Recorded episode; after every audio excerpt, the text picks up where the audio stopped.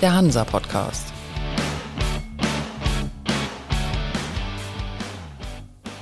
Moin aus Hamburg zur neuen Folge vom Hansa Podcast. Ich bin Michael Mayer und bei uns zu Gast ist heute Reinhard Lügen, Hauptgeschäftsführer beim Verband für Schiffbau und Meerestechnik in Hamburg. Moin, Herr Lügen. Moin, moin.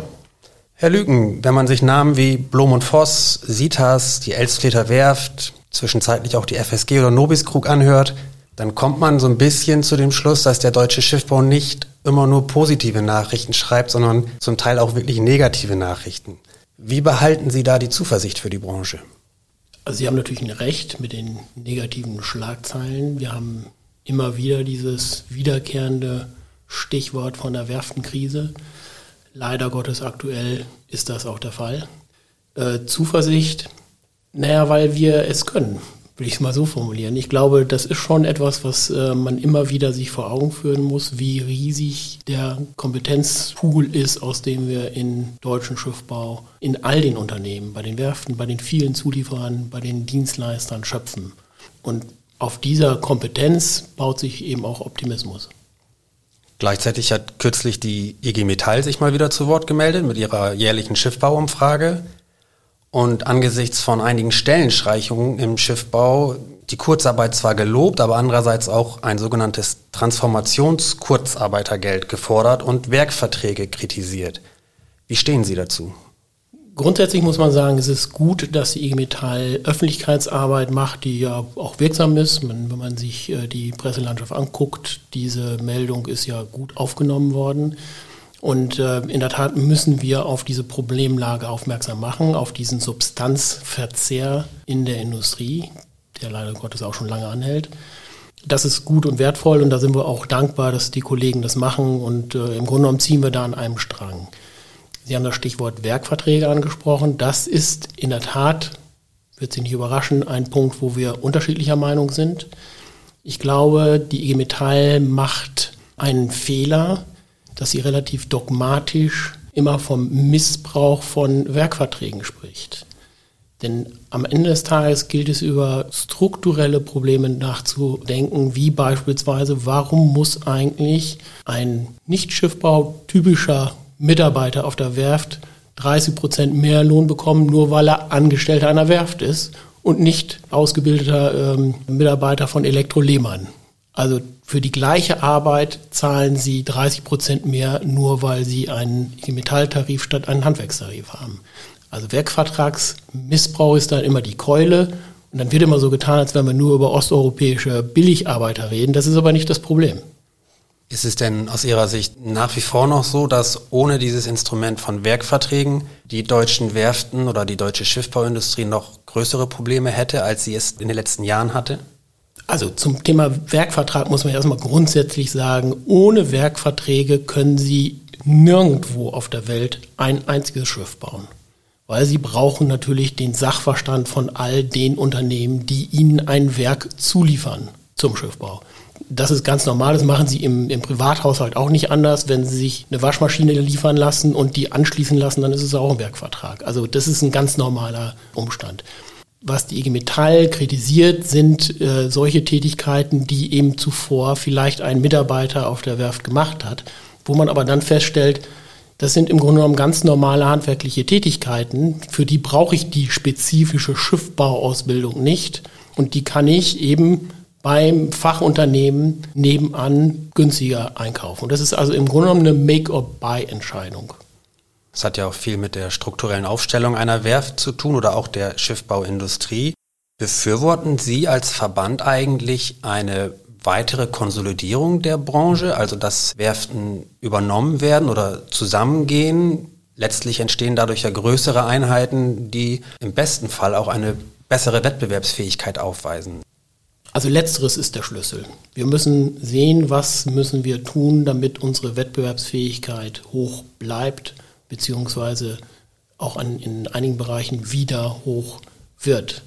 Wenn Konsolidierung dazu beitragen kann, fein. Das ist aber nicht zwingend der Fall. Also da muss man wirklich jeden Einzelfall sich angucken. Also insofern kann ich nicht sagen, ob der Verband das grundsätzlich gut findet, sondern es ist, kommt immer auf den Einzelfall an. Was wären andere Aspekte, mit denen die Wettbewerbsfähigkeit gesteigert werden könnte? Ja, wir, wir müssen ja aktuell wirklich äh, sehr intensiv in unser Bauportfolio gucken und feststellen, äh, dass wir nur noch relativ geringe Stückzahlen produzieren im deutschen Schiffbau. Ich habe vor kurzem mal nachgeguckt, als Angela Merkel ihr Amt antrat, in ihrem ersten Amtsjahr, da haben wir noch 70 Schiffe gebaut in Deutschland. Davon 51 Containerschiffe. Letztes Jahr haben wir 13 Seeschiffe gebaut. So, das ist im Prinzip unproblematisch. Die Umsatzzahlen sind relativ gleich geblieben. Das heißt, die 13 Schiffe sind sehr, sehr viel werthaltiger. Aber es hat natürlich Auswirkungen auf die Wertschöpfungskette. Und sie haben eben nicht mehr 70 Brücken, sondern nur noch 13. Und die Wertschöpfungskette ist natürlich im Schiffbau entscheidend. Und die, für die brauchen wir unbedingt wieder höhere Stückzahlen. Und das ist eine große Frage, wie kriegen wir das wieder hin? Und da äh, ist im, im Bereich der Wettbewerbsfähigkeit vor allen Dingen Economy of Scale gefragt. Wie kann das die deutsche Branche schaffen? Ich glaube, es ist machbar. Wir haben in Europa ja im Grunde genommen den größten heimischen Markt. Wir haben einen riesigen Schifffahrtsmarkt, der nur in Europa stattfindet. Äh, wir sind ja alle so sozialisiert, dass wir uns immer sagen, Schifffahrt ist global. Das stimmt natürlich auch, aber es stimmt nicht für die gesamte Schifffahrt. Wir haben einen relativ hohen Anteil, der eben gerade im europäischen Verkehr nur innerhalb Europa ausgeübt wird.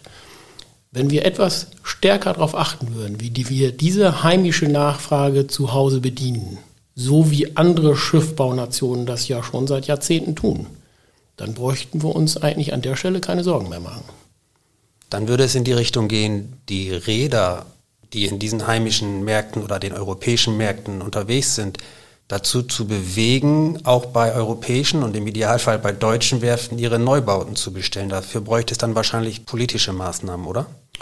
Ja, so ist es. Äh, die politischen Rahmenbedingungen, ich hatte es ja gerade schon erwähnt, sind ja in anderen Ländern eben schon lange so gestrickt. Bei uns nicht. Wir haben es eigentlich nie wirklich geschafft, eine Verbindung herzustellen zwischen Schifffahrtsförderung und wo findet die Wertschöpfung statt. Und das ist ein Punkt, wo wir glauben, das sollten wir dringend tun, denn wir brauchen die gesamte Wertschöpfungskette. wir glauben auch, die Räder sind eigentlich auf diese Wertschöpfungskette langfristig angewiesen, um einfach den, die Kompetenz hier zu halten. Ansonsten wird äh, das Rädergeschäft langfristig auch schwieriger werden. Wenn Sie das einem Räder sagen würden, würde der sagen, ja, aber die deutschen und die europäischen Werften sind zu teuer. Das ist äh, auf jeden Fall die Antwort, die Sie bekommen. Das ist richtig. Da ist natürlich auch was dran. Wenn Sie heute die Preise vergleichen, dann ist es zweifelsohne so. Nur, wie gesagt, wir müssen ja über langfristige Entwicklungen reden. Ich hatte vorhin erwähnt, dass wir äh, zu Beginn der Amtszeit von Frau Merkel noch 70 Schiffe gebaut haben. Wir hatten eine Exportquote damals von ungefähr 50 Prozent. Das heißt, damals haben wir diese, dieses Bedienen der Inlandsmärkte noch gut hingekriegt. Ich glaube schon, dass, das, dass es äh, Mittel und Wege gibt, wie man diese Verbindung herstellen kann, so dass alle davon profitieren. Nun hört man nicht nur direkt von Werften, sondern auch von Marktbeobachtern, so will ich sie mal nennen, dass es mit Blick auf die anstehende Transformation der Branche, also Umweltpolitik, Klimaschutz, Dekarbonisierung durchaus das Potenzial gibt, dass auch in Europa und selbst in Deutschland wieder andere Stückzahlen gebaut werden, weil, ich nenne sie jetzt mal Standardschiffe, Containerschiffe, Mehrzweckschiffe, auch wieder hier gebaut werden könnten, wenn denn die Anforderungen steigen und der Bedarf da ist und dann die Expertise, die technologische Expertise der hiesigen Industrie zum Tragen kommt. Glauben Sie, dass wir das in den nächsten Jahren tatsächlich sehen, dass in Deutschland oder Europa Containerschiffe oder Mehrzweckschiffe oder andere Standardschiffe gebaut werden? Daran arbeiten wir. Also insofern, wenn Sie fragen, glaube ich daran, dann ein klares Ja. Ich glaube, dass es gelingen kann, die Rahmenbedingungen so zu gestalten, dass wir genau das hinkriegen. Der Umbaubedarf ist vorhanden, ganz klar. Wir haben gerade für die kleineren Einheiten ja einen relativ großen Investitionsstau. Da haben wir sowieso den Investitionsbedarf. Und natürlich sollte man diese Investitionen dann möglichst zukunftsgerichtet gestalten und da möglichst weit nach vorne springen, um die Anforderungen zu erfüllen, von denen wir wissen, dass wir sie sowieso zukünftig umsetzen werden müssen. Insofern, und davon reden wir ja schon seit fast anderthalb Jahren ein Flottenprogramm für Europa, bei dem wir natürlich diese Nachhaltigkeitsanforderungen umsetzen. Das wäre unser Ziel oder das ist unser Ziel. So ein bisschen in die Richtung, wenn du Förderung für deinen Neubau haben willst von einer deutschen oder europäischen Regierung, dann musst du auch in Deutschland oder Europa bauen? Ja, schon konsequent Europa, das äh, gleich dazu zu sagen. Wir haben einen riesigen Markt in Europa auf beiden Seiten, auf der Nachfrageseite, aber auch auf der Angebotsseite, sodass wir immer Marktverhältnisse haben, immer ausreichend Wettbewerb haben. Ja, wir wissen, dass wir äh, diese riesigen Investitionen sowieso tätigen müssen. Die Politik steuert ja ein. Die Aufnahme der Schifffahrt in das Emissionshandelssystem ist ein Beispiel. Bisher ist ja noch in der Diskussion, dass diese Mittel aus dem ETS möglicherweise schlicht normal in den allgemeinen Staatshaushalt einfließen. Wir würden zusammen mit den Rädern uns natürlich dafür einsetzen, dass diese Mittel im System bleiben und dass das, was der Staatshaushalt natürlich braucht an Einnahmen, um auch zum Klimawandel beitragen zu können, aus Wertschöpfung generiert wird. Dadurch, dass wir Wertschöpfung generieren, einen Rückfluss in den Staatshaushalt organisieren. Meinen Sie, Sie kommen damit durch bei einer potenziellen oder wahrscheinlichen Ampelregierung im Bund? Naja, ich hatte ja gesagt, wir reden davon schon ziemlich lange. Ähm, wir haben in den letzten Monaten, auch in den Monaten vor der Nationalen Maritimen Konferenz, mit allen möglichen Akteuren über diese Thematik gesprochen. Das war unser zentrales Anliegen. Und wir haben eigentlich von allen Parteien, explizit auch den drei Ampelparteien, eigentlich nur Zustimmung bekommen, sodass ich da schon durchaus glaube, dass die Grundkonstellation schon, dass wir da schon einen Konsens haben. Die Umsetzung wird natürlich nicht leicht, das wissen wir auch. Das ist ein sehr dickes Brett. Da müssen wir auch liefern. Wir heißt die herstellende Industrie. Das heißt, wir müssen eine Investitionsbereitschaft haben. Heißt die Kundenseite ebenfalls Investitionsbereitschaft. Und vielleicht muss auch der Sozialpartner tatsächlich an der Stelle mitziehen und sagen, auch wir leisten unseren Beitrag und stellen nochmal auf den Prüfstand, an welchen Stellen sind diese Kostenstrukturen heute so nicht haltbar. Also die Gewerkschaften. Richtig. Sie gelten als dezidierter Kritiker einiger asiatischer und vor allem chinesischer Schiffbaupolitiken, beziehungsweise deren Maßnahmen sehr stark darauf abzielen, dass die Unternehmen sowohl finanziell als auch strukturell sehr stark und auch viel stärker als in Europa gefördert werden. So eine Art Subventionswettlauf in Asien, der natürlich die Wettbewerbsfähigkeit beeinflusst. Sie haben auch immer mal wieder gefordert, dass die Politik sich des Themas annehmen muss und auch in internationalen Gremien das Ganze mal ansprechen muss. Meinen Sie, dass die künftige Regierung in diese Richtung offen ist für solche Maßnahmen, also nicht nur auf den eigenen Markt zu gucken, sondern auch auf globaler Ebene für gleiche Wettbewerbsbedingungen einzutreten? Ja, das ist ein, in der Tat ein schwieriges Kapitel, weil wir diese Problemlage ja schon seit Jahrzehnten haben. Die OECD-Schiffbauarbeitsgruppe wurde 1966 gegründet. So lange haben wir dieses Problem schon. Und wenn Sie sich die Marktentwicklung angucken, dann kann man nicht unbedingt von einem großen Erfolg reden. Allerdings überlegen Sie mal, wie die Wahrnehmung Chinas vor zehn Jahren allgemein aussah.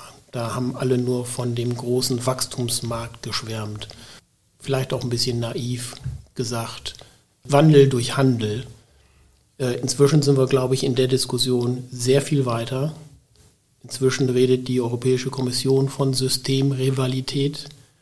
Und auch die Äußerungen unserer Wahlkämpfer, soweit sie denn mal Außenpolitik behandelt haben, das war ja selten genug der Fall, waren durchaus kritisch.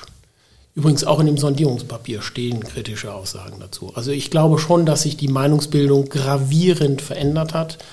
Und äh, gerade mit Blick auf China hat sich die Lage natürlich auch massiv verändert. Das äh, ist, glaube ich, auch nicht von der Hand zu weisen.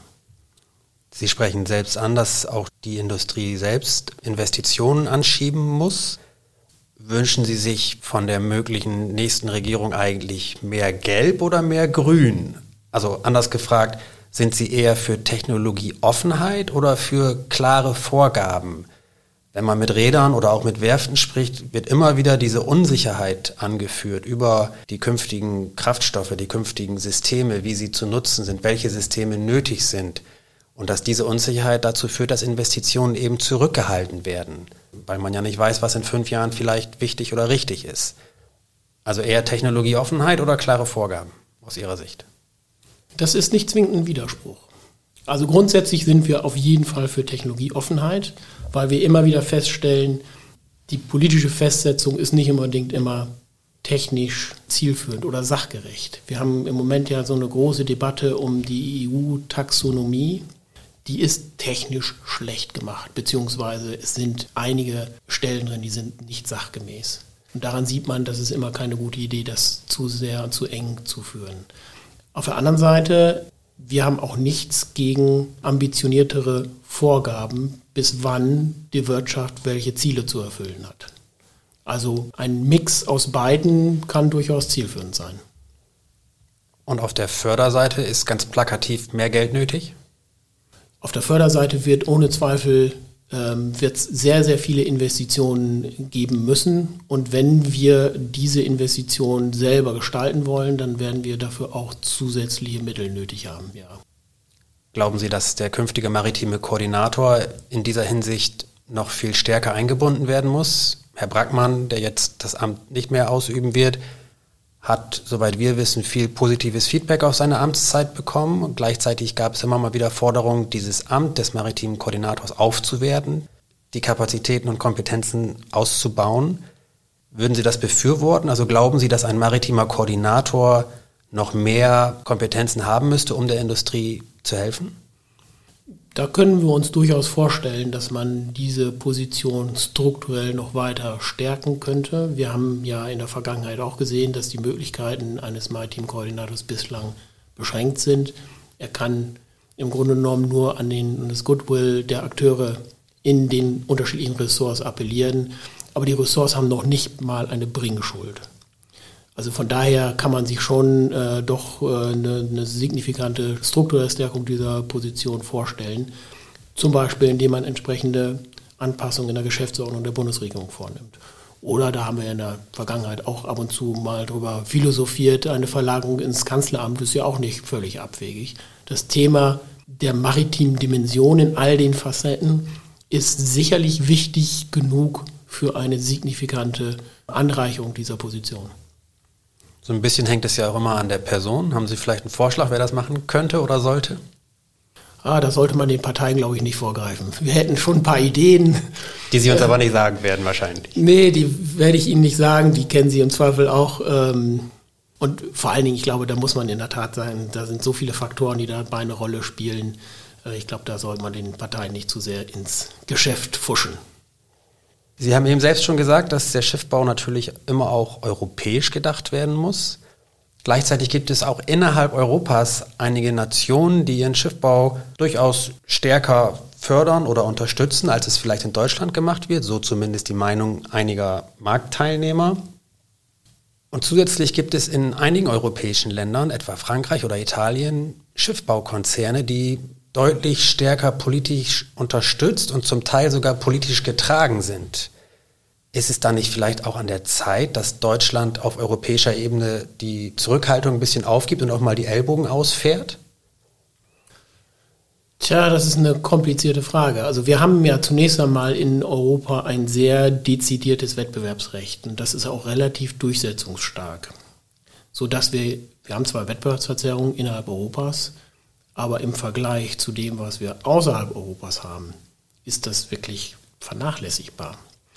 Sieht ein bisschen anders aus im Marinegeschäft, das natürlich ähm, auch außerhalb dieser Wettbewerbsregeln steht. Äh, der Rüstungsbereich ist nicht Teil, nicht vollumfänglich Teil des Binnenmarktes, sodass da eben die Binnenmarktregeln nicht vollständig gelten. Ähm, aber für den zivilen Bereich, klar, auch da haben wir es immer wieder mit äh, Fällen zu tun, aber ich glaube, das ist lösbar. Manchmal ist es ja vielleicht auch ein gutes Beispiel, wenn man sieht, wie wichtig andere wichtige Mitgliedsländer den Schiffbau sehen. Da kann sich ja vielleicht dann Deutschland auch mal eine Scheibe abschneiden. Müsste es dann aber auch in die Tat umsetzen, politisch. Ja, das ist so. Sorgen Sie sich insofern um die Wahrnehmung des deutschen Schiffbaus in Europa, als dass die anderen Länder zum Teil große Konzerne haben, die deutlich stärker unterstützt werden und gerade auch für den Marineschiffbau, den Sie ansprachen, natürlich dann auch sehr, sehr viel Politik mit im Spiel ist, wenn es um Auftragsvergabe geht. Wenn Sie auf europäischer Ebene unterwegs sind, in den Gremien der EU, sind die Länder oder die Vertreter der einzelnen Länder tatsächlich auf einem Level? Ist das gleichberechtigtes Miteinander oder spüren Sie da schon Unterschiede? Das ist auch eine sehr vielschichtige Frage, Herr Mayer. Ich glaube, wenn, wenn wir über Industriepolitik reden, ist ähm, der Wunsch nach einer klaren deutschen Positionierung sehr, sehr groß. Ich kann es auch anders formulieren. Wenn Deutschland mitmacht in Sachen Industriepolitik, kriegen wir was hin. Wenn Deutschland nicht mitmacht, nicht. Das ist eine sehr große Verantwortung, die äh, Deutschland hat. Und ich bin mir nicht sicher, dass Deutschland sich dessen immer so richtig bewusst war in den vergangenen Jahren. Bei anderen Politikfeldern ist das vielleicht ähnlich, aber nicht überall so. Weil in der Industriepolitik ist das wirklich absolut zentral. Was muss denn die Schiffbauindustrie in Deutschland selbst tun? Was sind Hausaufgaben, die sie selbst erledigen muss, um ihre Position zu stärken? Ja, also die, die Frage der Wettbewerbsfähigkeit, der Produktivität, das ist natürlich eine Daueraufgabe für jedes Unternehmen, egal in welcher Branche. Das sind Dinge, die müssen die Unternehmen leisten. Ich glaube, was wir, wo wir eine gewisse Schwäche haben, sicherlich ist so ein bisschen die strategische Fähigkeit äh, zu gucken, was ist eigentlich langfristig nötig. Aber da können wir ja dann vielleicht als Verband auch einen kleinen Beitrag leisten. Ist aus Ihrer Sicht die relativ starke Fokussierung einzelner Werftunternehmen auf bestimmte Schifffahrtssegmente eine gute Idee, sei es jetzt Kreuzfahrt, Yachten oder was auch immer? Man sieht dann ja schon, wenn es Schwierigkeiten gibt in dem jeweiligen Markt, dass es eine sehr große Abhängigkeit davon ist. Also Meierwerft oder auch MV-Werften, die ja durchaus gute Arbeit leisten. Aber wenn in ihrem spezifischen Markt etwas nicht mehr funktioniert, dann sieht man sehr stark die Abhängigkeit. Meinen Sie, dass sich daran etwas ändern müsste? Na, es ist nie gut, auf einem Bein alleine zu stehen. Das sind, äh, da sind sich auch alle bewusst, dass das so ist. Das ist, glaube ich, nicht die Thematik. Die Thematik ist, wie kann man möglichst produktiv sein und dazu brauche ich eine gewisse Spezialisierung. Aber das heißt nicht, dass ich mich allein auf ein Marktsegment zurückziehe.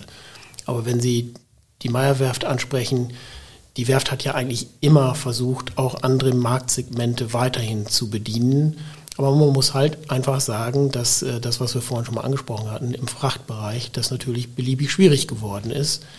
Wenn Sie geringe Stückzahlen in solchen äh, Märkten haben und sich da nicht vollständig darauf spezialisieren, dann ist es sehr schwer, bei, ich sag mal, eine Serie von zwei plus zwei Schiffen gegen Wettbewerber äh, anzuhalten, die A 20 Jahre lang Subventionierung genossen haben und B äh, vielleicht 50 von denselben Dingern raushauen pro Jahr. Das wird dann schwierig. Da müssen wir Lösungen finden. In Bezug auf die Wettbewerbsfähigkeit, wenn Sie wählen könnten oder müssten, was wäre aus Ihrer Sicht besser? Der Einstieg eines Investors, möglicherweise sogar eines ausländischen Investors in eine Werft, um die Finanzkraft zu stärken und auch andere Kapazitäten hervorzurufen, oder der Zusammenschluss von deutschen Werften, um Economies of Scale zu haben? Es spricht nichts gegen ausländische Investoren, solange sie langfristiges Engagement mitbringen und wirklich dem, dem Schiffbau committed sind und nicht äh, ähm, solche Dinge haben wollen wie Technologietransfer, um, was wir ja in anderen Branchen teilweise gesehen haben, äh, sondern eben langfristig an Bord sind. Dann spricht überhaupt nichts dagegen. Also wir sind da nicht äh, voreingenommen dann gönnen Sie uns doch einen Blick in die Glaskugel. Wie sieht der deutsche Schiffbau in zehn Jahren aus? Wie viele Werften haben wir noch? Was wird gebaut? Wie sieht der Markt aus, Ihrer Ansicht nach? Ich glaube, die Frage ist insofern sehr interessant, weil es in der Tat auf die nächsten zehn Jahre ankommen wird. In diesen nächsten zehn Jahren wird sich auch eine Regierung die Karten legen müssen. Wie wichtig ist es uns, die Systemfähigkeit Schiffbau zu beherrschen? Wenn die Antwort, wenn es da eine klare Antwort gibt, diese Systemfähigkeit ist uns wichtig, dann wird es uns gelingen, in kürzer als zehn Jahren, hoffe ich, also in den nächsten zwei, drei Jahren, die Rahmenbedingungen so zu gestalten, dass wir eben dieses Hochfahren der Stückzahlen wieder hinkriegen. Dann haben wir, glaube ich, ähm, eine gute, solide Grundlage, solide Grundlast für alle Standorte. Dann haben wir eine solide Grundlast für Forschung und Entwicklung, für Innovation, für unsere Ausbildungsstrukturen, für Hochschulen und so weiter. Und dann kann ich mir schon gut vorstellen, dass wir in der Tat vielleicht wieder zurückkehren, wo wir vor 16 Jahren standen und äh, wieder 70 Einheiten in unterschiedlichen Marktsegmenten bauen und wir damit einen wesentlichen Beitrag zur Nachhaltigkeit der maritimen Wirtschaft in Europa leisten. Nicht, dass die nächste Bundesregierung nicht sowieso schon genug zu tun hätte, aber müsste es nicht eigentlich viel schneller gehen als die von Ihnen angesprochenen zehn Jahre, dass da die Weichen gestellt werden? Ja, das habe ich ja gesagt. Zwei, drei Jahre. Ich denke, äh, man muss realistisch sein. Äh, es, es, wir sind im europäischen Kontext, also man muss schon relativ viel äh, zusammenkriegen an Konsens. Wir werden diese Dinge sicherlich nicht über Nacht regeln können, aber in zwei bis drei Jahren müssten wir diese Grundlagen solide aufgestellt haben. Von daher bin ich völlig bei Ihnen. Wir haben sicherlich nicht die Zeit, zehn Jahre zu warten. Wir machen das schon seit 30 Jahren. Nochmal 30 Jahre haben wir nicht, nochmal 20 haben wir nicht und vermutlich haben wir nicht mal mehr zehn.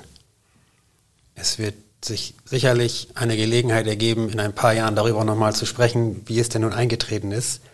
Herr Lügen, das war es auch schon. Vielen Dank für das Gespräch. Ich danke Ihnen.